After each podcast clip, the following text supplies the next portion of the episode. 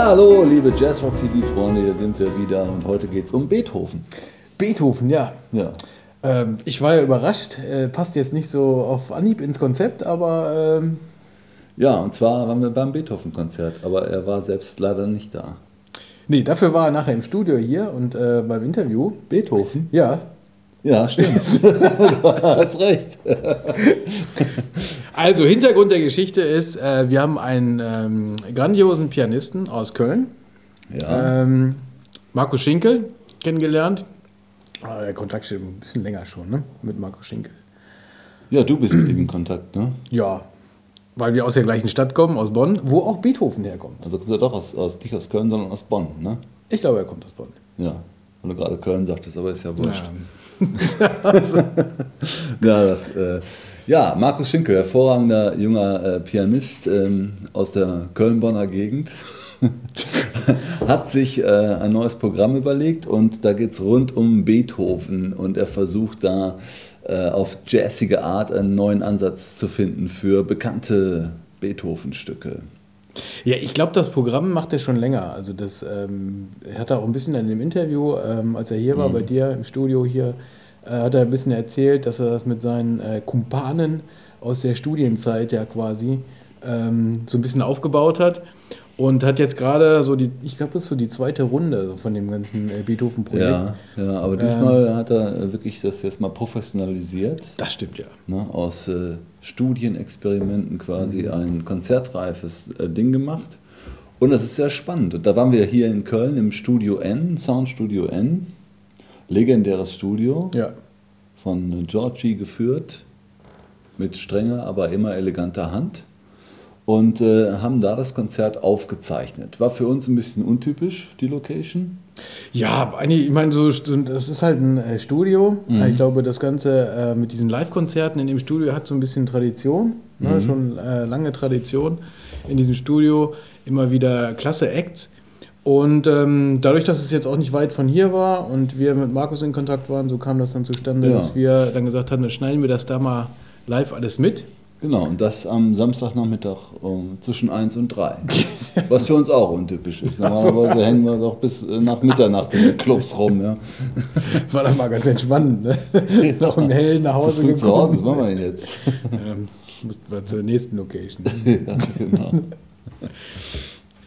Nee, Ja. mitten hier in Köln, schönes Studio.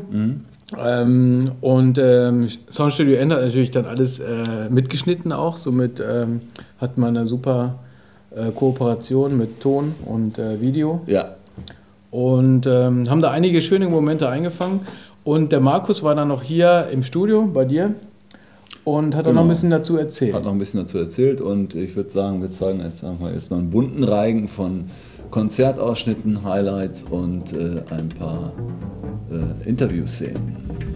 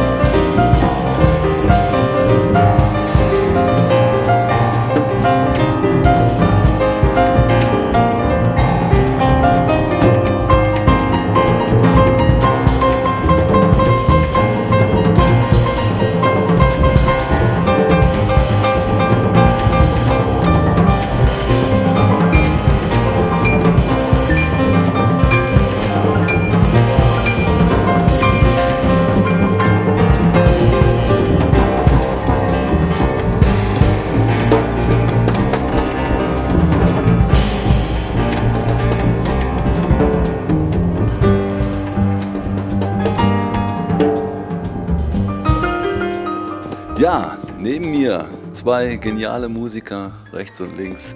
Markus Schinkel aus Köln und äh, Ludwig van Beethoven aus Bonn. Herzlich willkommen. Ja, herzlich willkommen. Etwas ruhig, der Gute. Ja, wie kam denn, wie kam es denn, Markus, ähm, zu der Beziehung zwischen dir und Ludwig van? Ja, ich war ein großer Fan von Ludwig, äh, schon gleich so mit neun oder zehn, wenn man so mit dem Klavierunterricht anfängt. Und äh, da fand ich Beethoven immer total spannend, weil er immer ein bisschen, er hat es mehr krachen lassen als die anderen. So Bach und Haydn waren noch sehr lieb und Beethoven war eigentlich schon derjenige, der so in die Vollen ging, so mit den starken Mollakkorden und das fand ich immer ganz toll. Und das hat dich bis heute nicht losgelassen und da bist du auf die Idee gekommen, was anderes noch damit zu machen, als den Beethoven so zu spielen, wie er es selbst mal aufgeschrieben hat. Ja, weil ich habe eigentlich so durch die Biografie festgestellt, dass Beethoven eigentlich in seiner Sprache nichts anderes ist als heute ein Jazz- und Rockmusiker auch. Und das finde ich natürlich ganz toll, dass der, der war ein Revoluzer, der hat es auch schon mal krachen lassen und im Fürstenschlösser rumgepöbelt, also das, was so Rockmusiker heute ausmacht. Und er hat halt die Leute auch zu äh, Tränen und zu Gefühlsausbrüchen gebracht, indem er ganz toll auf dem Klavier stundenlang fantasieren konnte. Also das, was heute eigentlich einen guten Jazzmusiker ausmacht. Man müssen nicht sofort alle Leute anfangen zu weinen, aber halt ein Gefühl rüberbringen, das spontan im Augenblick entsteht. Insofern ist Beethoven nichts anderes als seinerzeit ein großer Jazz- und Rockmusiker. Und das war jetzt für dich Anlass genug, da mal ranzugehen und dir deine Lieblings-Beethoven-Stücke rauszusuchen. Und wie bist du dann, ähm, ähm, oder anders gefragt, du, äh, wie bist du denn dann rangegangen an die Beethoven-Stücke, um die zu verjazzen? Ja, es gibt ja ein, eigentlich nur einen einzigen auf der Welt, der das überhaupt gemacht hat mit dem Classic Jazz, das ist Jacques Lussier. Mir war eigentlich sehr klar, dass ich nicht diesen Weg äh, beschreiten wollte. Das heißt, Jacques Lussier hat ja in den 60ern mit Play Bach äh, Original Bach gespielt und dazu hat Bass und Schlagzeug halt ein äh, Walking Bass und, und äh, Swing-Schlagzeug dazu gemacht. Das wollte ich nicht. Ich wollte eigentlich vielmehr eine, ein Transform Transforming, ich weiß gar nicht, gibt es ein deutsches Wort, Morphing, wo man halt äh, Beethoven als Ausgangspunkt nimmt, um meine eigene Klangwelt, meinen Klangkosmos äh, dann zu entwickeln.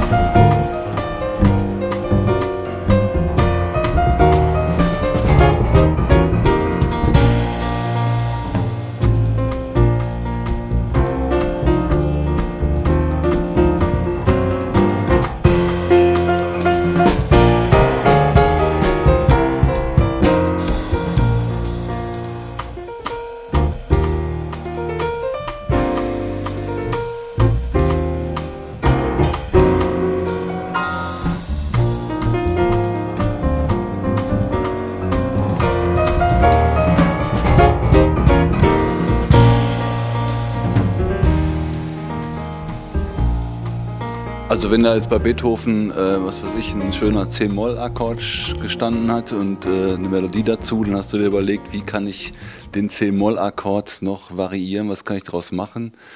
Oder wie, wie, wie fängt man das so an? Hast du dich hingesetzt mit der alten Beethoven-Partitur oder mit den Noten und äh, dann losgelegt oder einfach erstmal so von deinen, von deinen, bist du von deinen äh, Harmonien ausgegangen und hast Beethoven drüber gelegt?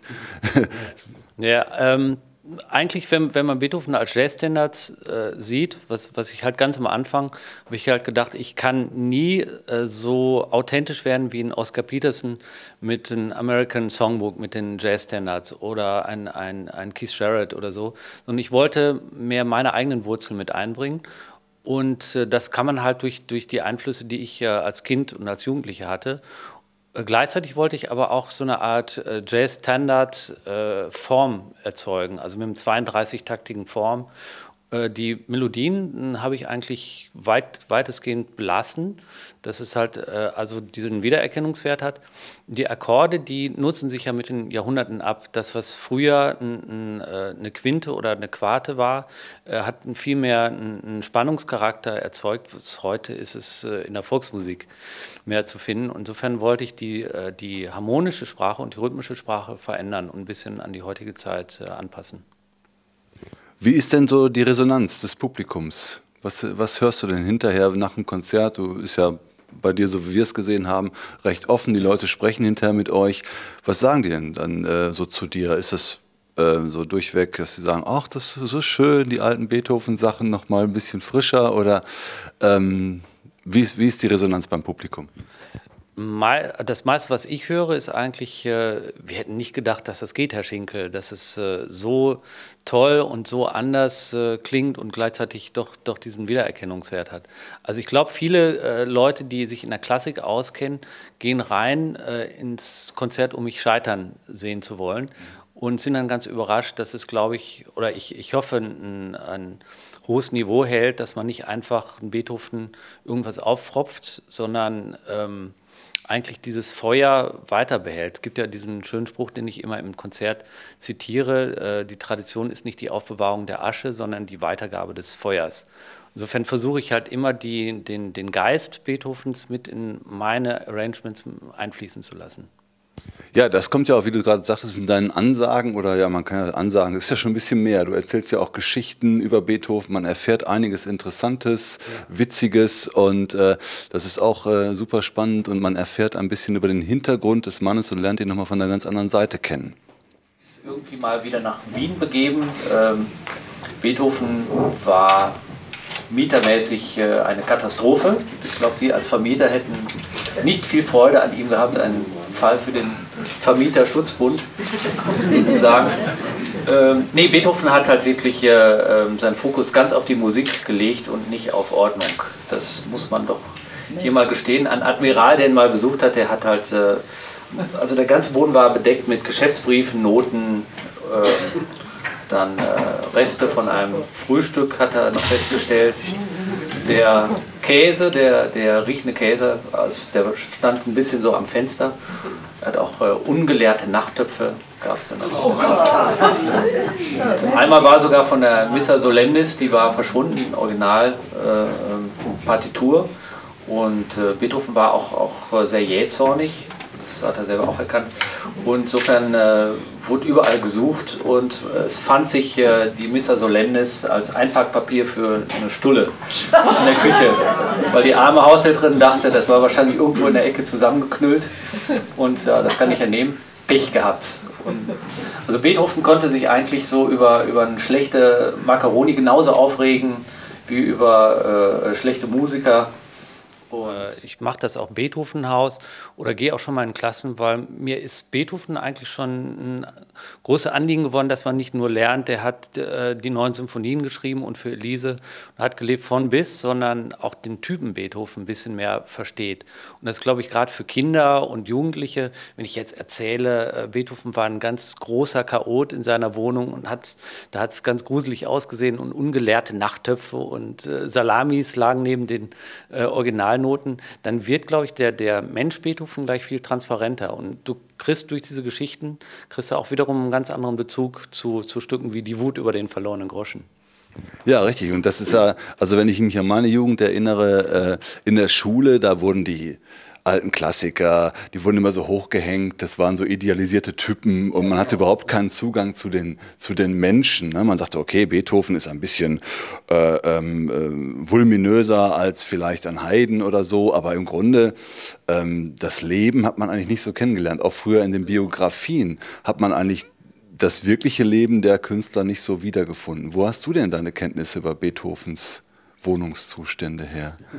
Ich habe natürlich, äh, bin vor 15 Jahren nach Bonn gezogen und ja, Beethoven hat mich schon, schon in der Zeit interessiert. Ich kann den eigentlich erst äh, mit, mit äh, 8, 9 von den Peanuts, von Schröder, der hat immer auf seinem Kinderklavier Beethoven spielt. Und da war dann auch schon interessant, warum spielt er immer nur Beethoven und keinen anderen. Und danach habe ich dann halt angefangen, so Biografien über Künstler zu lesen. Und ja, mit der Zeit habe ich dann halt ganz viele Beethoven-Biografien auch gesammelt, um, um halt auch wieder mehr darüber zu erzählen.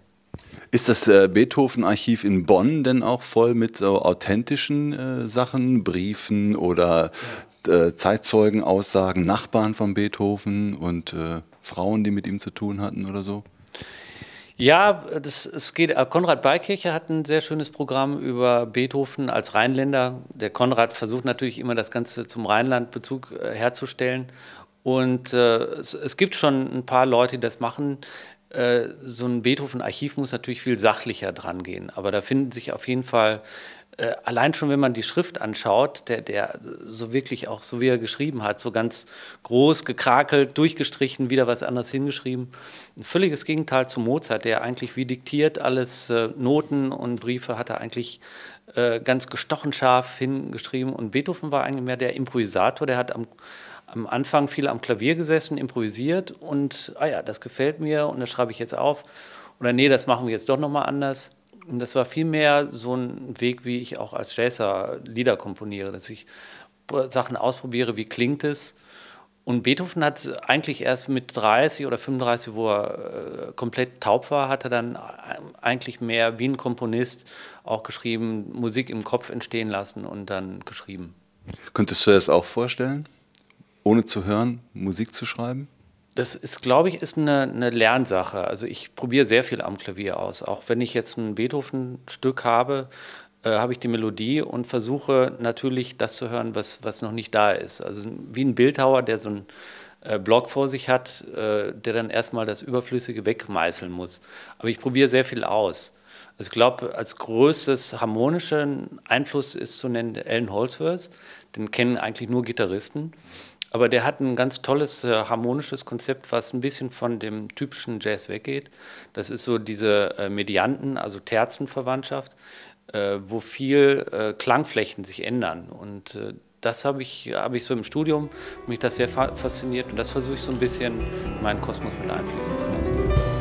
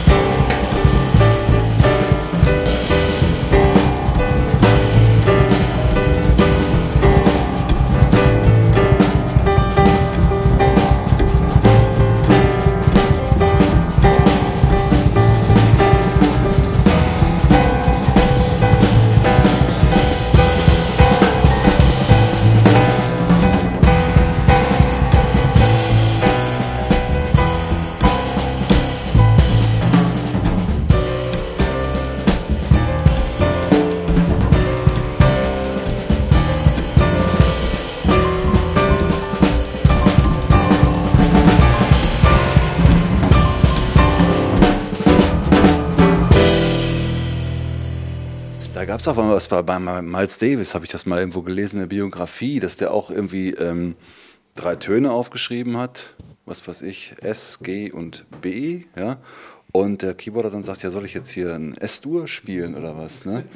Nee, spiel doch einfach S-Dur, G-Dur und, ähm, weiß nicht, B-Moll oder so. Ne? Also dann, dann, einfach Akkorde drüber gelegt, aber ja. auch mit dieser Terzverwandtschaft. Ne? Ja, total spannend. Ja. Also, weil du hast, ähm, vielleicht kennt Kreuz- und Bärchentonaten, also es, äh, es ändert sich ganz viel von, von den Farben her. Also mehr als beim klassischen Jazz-Standard, wo man innerhalb einer Tonart ist. Ich glaube, Coltrane hat es gemacht mit Giant Steps, wo ganz viele Klangflächen sehr schnell gewechselt haben.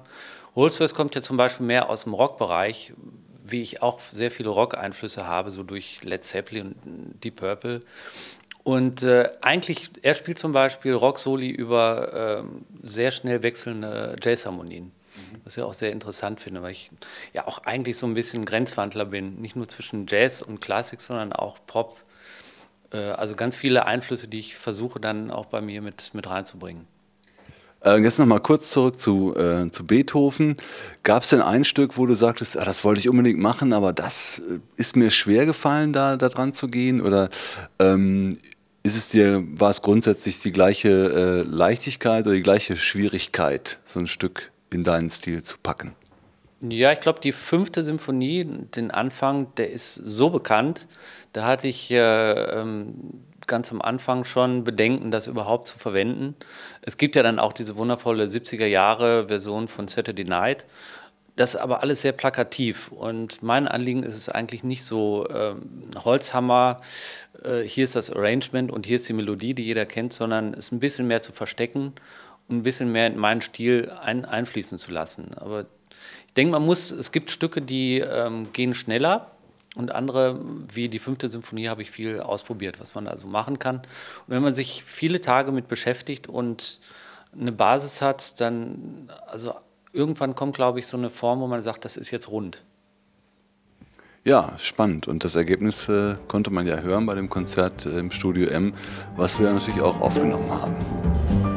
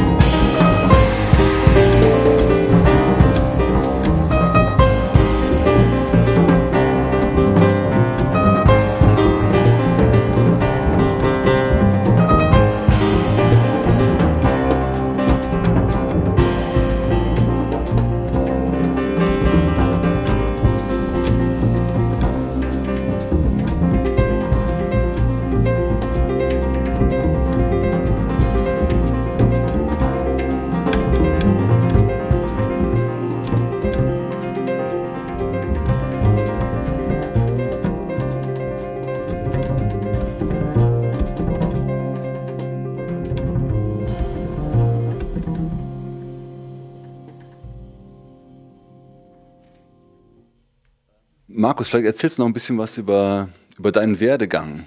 Ja. Wann hast du so losgelegt? Warst du so ein äh, Wunderkind mit drei Jahren schon am Klavier und äh, mit vier Jahren den ersten öffentlichen Auftritt oder wie ging es bei dir los? Ich habe mit äh, acht Jahren angefangen, Klavier zu spielen, äh, wollte aber eigentlich Chemiker werden. Ich habe so mit 13 äh, Chemiebaukasten gehabt und ein riesiges Chemielabor, auch mit gefährlichen Substanzen und wollte eigentlich auf dem Greenpeace-Schiff irgendwie äh, Analysen machen um der Industrie das Handwerk zu legen. auch cool, aber du hast ja zum Glück nicht deine Finger weggesprengt. Ja, genau. Ich hatte auch einmal Nitroglycerin hergestellt. Mache ich immer noch, aber mehr, mehr musikalisch. Also ich habe das Ganze äh, verlagert in die musikalische und, und die normale Küche. Also ich mache gern noch was mit Pülverchen und äh, gieße gern Flüssigkeiten zusammen. Das ist, glaube ich, auch das, was, ich, was mich so ein bisschen ausmacht in der Musik, dass ich für verschiedene Essenzen, die Rock-Essenz, die Jazz-Essenz so zusammengieße und äh, gucke, was dann passiert. Setzt natürlich voraus, dass du dich mit den ganzen Stilrichtungen auch schon mal äh, im Einzelnen auseinandergesetzt hast oder bist du so ein, ähm, einer, der, der hört irgendwas, Soul äh, oder Funk oder jetzt neuere Stilrichtungen, äh, sei es Hip-Hop oder irgendwelche äh, äh, Rock-Geschichten, die neu sind. Und begreifst du das dann sofort, was los ist, oder setzt du dich dann schon damit äh, intensiv auseinander? Schwierig zu sagen. Also dadurch, dass ich viele Sängerinnen begleite, äh, kriege ich natürlich auch sehr viel Einfluss mit. Andererseits für meinen Stil, glaube ich, ist es so, dass ich das, was ich brauche oder was ich innerlich höre, aus dem Stil rausnehme und für mein, in meinem Stil so mit einbaue. Und das kann teilweise wie bei äh, äh Ode an die Freude auch Gospel sein. Ich habe ein paar Mal Gospelchöre begleitet. Dahinter steckt natürlich ein riesiger Kosmos. Also ein Leben wäre nicht genug, um gut Gospel spielen zu können. Aber ähm, jetzt Ode an die Freude war zum Beispiel eine Sache, das, das klingt klasse und ich verwende einfach mal ein paar, äh, paar Motive, die aus dem Gospel kommen. Insofern, ich kann, kein, kann eigentlich keinen Gospel richtig spielen, aber ich, ich kann zumindest so ein bisschen ähm, Motive herausnehmen und in meinen Stil mit einarbeiten. Und so geht es mit ganz vielen Sachen. Äh, ich spiele ja auch viel Theater, wo man auch viel ähm, Stile braucht, um bestimmte Sachen äh, hervorzubringen. Und deswegen, also ich bin eigentlich in allen Stilen interessiert. Ich höre auch eigentlich querbeet alles. Es gibt nur gute und schlechte Musik. Und äh, ich halte immer die Ohren offen. Dann wärst du ja auch sehr wahrscheinlich der ideale Mann für so eine Stummfilmbegleitung. Ne?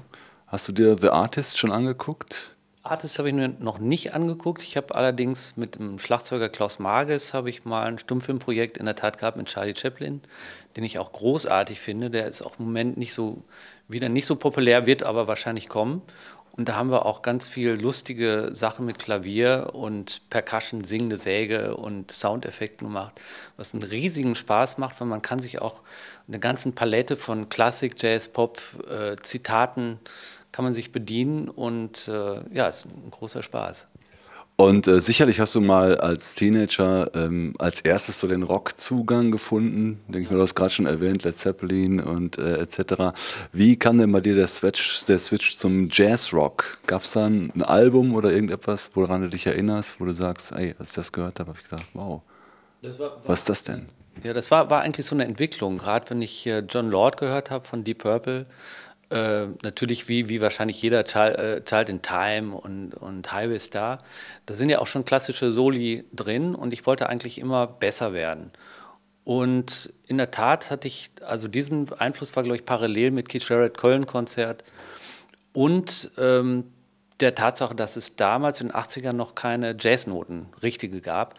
Äh, es gab eine Stadtbücherei, die hatten Noten von Fetzwoller und Artetum, also die ganz alten Klassiker oder Garner. Und das kam alles zusammen. Also einmal Deep Purple, Led Zeppelin, Blue Österkalt, amerikanische Pendant von, zu, zu Black Sabbath. Die haben auch, genau, und die haben auch für sehr viel, lustigerweise Jazz-Einflüsse im Hardrock drin. Ähm, ja, dazu kam dieser alte Jazz und Keith Jarrett. Also ich hatte sofort irgendwie ganz verschiedene Quellen, die ich aber gleichzeitig angezapft habe. Ja, sehr interessant. Also ich bin auch damals in die Stadtbücherei, wollte lernen, wie man Jazz spielt, kam zu diesen Art Tatum-Noten, sehr wahrscheinlich, also ich war in Duisburg, du warst äh, in Hagen, sehr wahrscheinlich ähnliches Repertoire. Für mich unspielbar. Ja. Ich habe dann geguckt, ob ich irgendwelche Akkorde finde in den Noten, die ich vielleicht nachvollziehen kann oder so. Sehr, sehr lustig. Ich habe gesagt, so kannst du nie Jazzpianist werden, weil das kannst du niemals spielen. Da, da habe ich noch eine lustige Geschichte. Mein erster Jazzlehrer war Frank Wunsch aus, aus Dortmund großartiger Pianist und äh, sehr so im Bill Evans, äh, also im Pianisten Bill Evans Stil beheimatet. Ich habe dann drei, vier Wochen an so einem Artetum-Stück geübt und habe das dem Frank hingelegt, so das kann ich jetzt vorgespielt und Frank hat das mal eben kurz vom Blatt durchgefingert und ich war völlig baff, dass äh, der hat natürlich auch eine klassische Ausbildung und konnte das sofort spielen. Gleichzeitig hatte ich zum Beispiel, du kennst ja die äh, Heller-Brüder, Ingmar und Paul Heller. Pa Paul Heller spielt äh, Saxophon in der WDR Big Band. Ingmar ist ein begnadeter Jazzbassist, kommt auch aus Hagen. Und äh, ich habe damals ein bisschen Jazz gemacht, schon viel Rockmusik und Ingmar eingeladen, zu mir nach Hause meine erste Jazzkomposition zu spielen. Da sagte er, ja, das ist schon ganz gut. Und dann setzte sich selber ans Klavier und spielte dann wie Bill Evans. Und ich dachte, nee, ich werde doch Rock-Keyboarder. So gut wie der kann ich nie werden. Wenn ein Bassist schon so toll Klavier spielt. Ja. Ist irre. Also das hört man ja immer wieder. Ich war auch mal beim Konzert mit äh, Chick Corea und ähm, Bobby McFerrin. im Duo und die haben irgendwann die Rollen getauscht.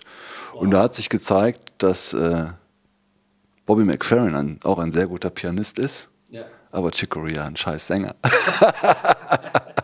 Also der Rollentausch war, war witzig, aber hat natürlich nur in eine Richtung funktioniert. Und wenn man dann weiß, okay, er ist auch Chef des Chicago Symphonieorchesters, glaube ich, dann weiß man auch da, dass der Mann äh, seine Ausbildung gemacht hat. Ne? Mhm. Aber ist schon spannend. Und die, also viele können, viele Jazz-Bassisten oder überhaupt Jazzmusiker sind auch ganz gut am Klavier. Ne? Da ist die Konkurrenz nicht nur bei den Pianisten da. Ich habe ja beim, beim Herbolzheimer im äh, Bojazzo gedient, kann man fast schon sagen. Ähm, da gibt es halt auch ganz viele Talente, äh, die in den Pausen, also ich weiß, ein Saxophonist, glaube ich, der in der Pause mal eben ein Listkonzert auf dem Klavier spielte. Das war, also da gibt es wirklich Leute, die äh, können wahrscheinlich jedes Instrument vergolden und die wählen halt bloß. Also ich war halt überhaupt kein Wunderkind, sondern mehr derjenige, der dann inspirativ gearbeitet hat und sich einen eigenen Stil versucht hat, äh, dann zu entwickeln.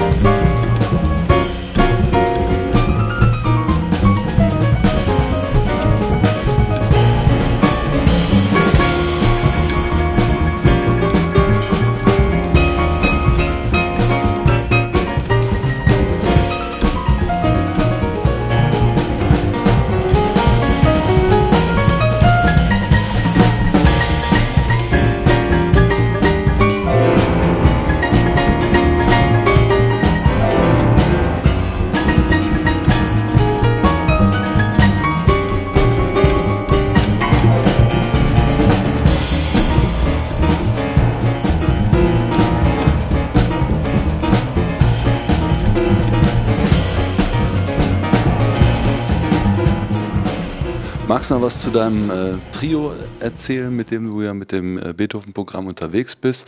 Das sind auch Leute, die du schon länger kennst. Genau, das war dann quasi nach oder während dieser Bujazzo-Zeit habe ich halt in Arnhem in Holland studiert und gleich am Anfang auch schon Bas Riedmeier und Wim de Vries kennengelernt. Und wir hatten schon ein Trio ziemlich am Anfang, also Ende der 80er, Anfang der 90er Jahre. Da hat man natürlich noch viele Bands und probiert viel aus. Äh, es war ein großes Glück, dass wir so ein Steady-Gig hatten in Frankfurt, die Jazzkneipe, das war an der, gegenüber von der Paulskirche, ein ganz kleiner Jazzclub. Da war von 10 bis 3 Uhr nachts äh, zu spielen und wir haben zwei Tage immer gespielt und konnten dabei uns äh, menschlich natürlich auch sehr nah kennenlernen, weil wir alle bei meiner Tante geschlafen haben. Wir haben die Nächte durchgemacht und gespielt und äh, das, das, war wirklich ein sehr äh, wichtiger Einfluss, dass wir sehr lange ähm, so ein Trio äh, spielen konnten. Ja, cool. Das äh, Ergebnis kann sich auch hören lassen, wie ich finde. Ähm, es gibt eine CD zum Beethoven-Programm. Genau, es sind äh, aktuell zwei CDs. Eine CD ist, wo ich die Hits Mondscheinsonate Elise verarbeitet habe. Und die zweite, die aktuelle, ist Nine Symphonies, das ist mit dem Indigo Streichquartett, wo ich mir noch mal ein bisschen mehr vorgenommen habe. Äh, das sind neun Themen aus allen neuen Beethoven-Symphonien, jeweils ein, ein Thema aus einer Symphonie. Die habe ich dann für Jazz-Trio und klassisches Streichquartett bearbeitet. Ja, super. Und wenn Markus mit dem Trio und dem Beethoven-Programm oder auch ohne Beethoven-Programm mit einem anderen Künstler oder so bei euch in der Nähe ist, dann schaut rein, das lohnt sich auf jeden Fall. Also das Beethoven-Programm war das erste, was ich gesehen habe und auch die Geschichten, die Markus da erzählt, also da hat man durchweg Spaß. Jo, Markus, danke dir fürs Kommen, für die, äh, für die vielen Auskünfte und Geschichten und ich wünsche dir viel Erfolg mit deinem Beethoven, mit dem Quartettpartner. Äh, ne? Der Mann macht das Trio ja zu einem Quartett quasi.